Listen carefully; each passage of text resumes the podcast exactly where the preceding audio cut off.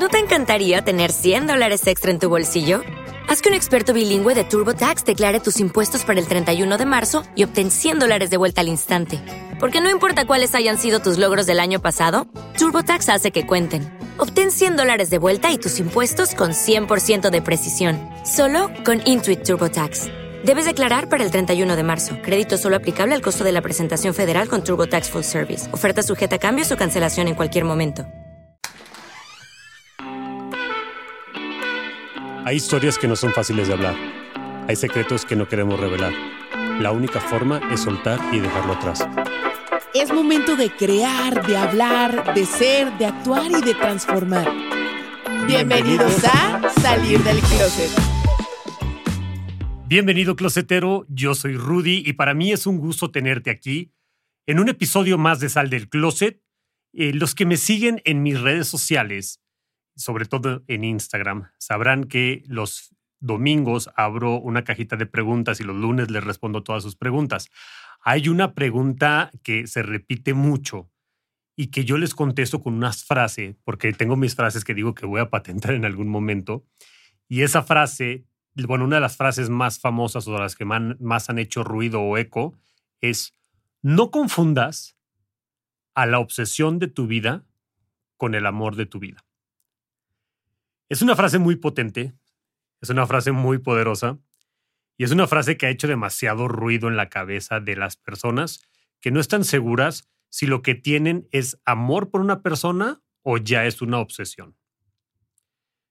No debes de confundir a la obsesión de tu vida con el amor de tu vida.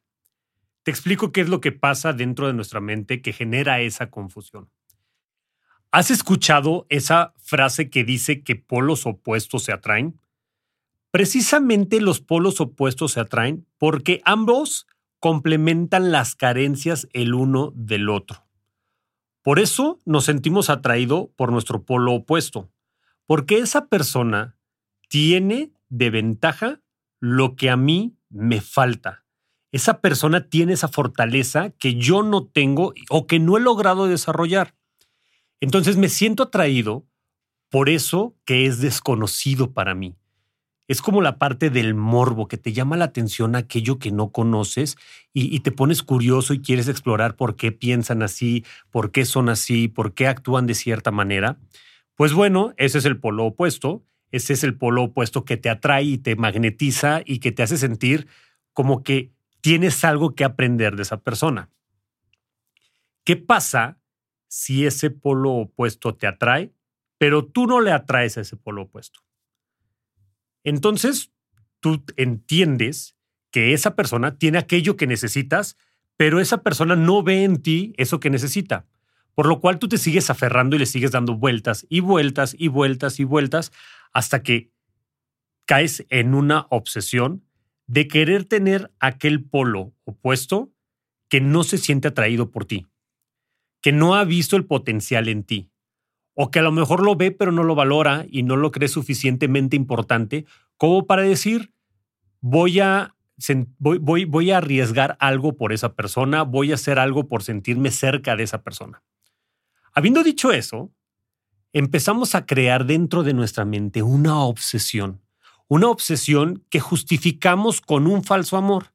Creemos que estamos enamorados de esa persona porque cuando te pregunto por qué sientes o cuando alguien más te pregunta por qué sientes que es amor, es que de verdad admiro su forma de ser, es una persona muy educada, es una persona con valores, pero es una persona que tiene claro qué es lo que quiere, que tiene, o sea, tiene todo lo que a lo mejor tú no necesitas y para ti eso lo confundes con amor, pero en realidad estás obsesionado. Esa es una forma. La otra forma de obsesionarte con una persona es porque probablemente cuando eran niños, ustedes tuvieron una relación o se conocieron y tú empezaste a idealizar a esa persona. Y bueno, no forzosamente tienen que ser niños para que idealices una persona, también los adultos llegamos a idealizar personas. Pero le empiezas a idealizar y le pones superpoderes a esa persona. Dices que es más inteligente que cualquier otra persona que hayas conocido, que es más, más cariñoso, este, que te hace sentir cosas muy especiales o que tiene ese don de encontrar ese punto que te hace volverte loco o loca. tú mismo o tú misma sigues dándole un superpoder, dándole un superatributo a esa persona que probablemente ni siquiera lo tiene. O que a lo mejor solamente tiene uno, pero tú ya le multiplicaste por tres o por diez y ya te lo volviste tú solo o tú sola, lo volviste como una obsesión en tu mente. Y lo sigues idealizando cada vez más y más y más y más. La tercera forma de obsesionarte con una persona y confundir la obsesión de tu vida con el amor de tu vida es cuando tuvieron una relación cercana, ya sea de pareja o ya sea un encuentro simplemente o, una relación muy, muy íntima de, de amistad, puede ser que en ese momento tú hayas sentido algo y te hayas ilusionado con algo que iba a pasar y que probablemente no pasó. Inclusive puede suceder que te hayas llegado hasta casar con esa persona, pero tú creías que ibas a estar toda la vida con esa persona y cuando no pasa, te obsesionas. Cuando no salen los sueños como tú lo esperabas, te obsesionas. Y realmente tú lo que estás viendo es ese sueño que tenías tú con esa persona, no la relación real que llegaste a tener en ese momento con esa persona. Tú estás aferrado o aferrada con el sueño que tuviste que iban a vivir juntos toda la vida, que iban a estar juntos toda la vida y que iban a lograr cosas increíbles. Y cuando no pasó, dijiste, no puede ser. Yo no puedo dejar las cosas así. Esa persona era con la que yo iba a durar toda la vida y con la que iba a lograr conquistar el mundo y no se puede terminar en este momento y menos de esta forma. Le dices a tu mente, está prohibido olvidarte de esa relación. Está completamente prohibido dejar de sentir amor por esa relación. Entonces, uno mismo se va creando una obsesión.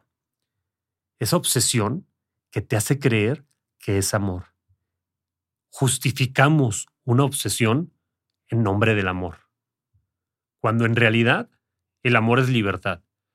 Cuando en realidad el amor es querer lo mejor para la otra, para la otra persona. Es querer lo mejor para tu pareja. Estén juntos o no estén juntos, lo importante es que el otro esté bien. Creemos que el amor es posesión y esa fuerza tenerlo. Y eso es tema para otro podcast. Pero creo que es importante mencionarlo en este momento. Si realmente es amor, tienes que dejarlo en libertad. Y en libertad de que crezca y no forzarlo. En libertad de que si tiene que morir, dejarlo morir. En libertad de que si se tiene que ir, dejarlo ir. Pero si no lo haces así, tú solito estarás creando en tu mente una obsesión. Entonces, Rudy, ¿cómo le hago para saber si no estoy obsesionado y si realmente es amor? Síntomas muy claros de que es amor. Si esa persona no está, puedes seguir viviendo y puedes seguir siendo feliz. Si esa persona puede tener autonomía y libertad sin que tú te sientas olvidado, agredido u ofendido. Si tú en el momento en que esa persona toma una decisión que a ti no te parece, tienes el valor, la libertad y la confianza de decirle que te está haciendo daño o que no te parece la decisión que está tomando y se sientan a platicar para llegar a un mutuo acuerdo. Eso es amor todo lo demás que dices, es que no me atrevo a decirle que no es lo que quiero porque es el amor de mi vida, lo voy a perder, es una obsesión. Es que cada vez que él se va o que ella se va, siento que se va un pedazo de mi vida y no puedo estar igual y no puedo dormir y no puedo ser feliz, se llama obsesión. Es que esa persona, de verdad, yo no quiero que salga a dar la vuelta o algo porque me da miedo que me lo vayan a quitar o que alguien le vaya a coquetear o que alguien le vaya a decir o que se llama obsesión. Es que me tiene que dar toda una explicación cada vez que sale o quiero saber todo el tiempo dónde está justificando que te preocupas por esa persona. Se llama obsesión. Entonces, con estos simples pasos, te puedes dar cuenta si lo que tienes se llama amor o se llama obsesión. Cierro con la frase y queda patentada, no confundas al amor de tu vida con la obsesión de tu vida. Nos vemos en el que sigue.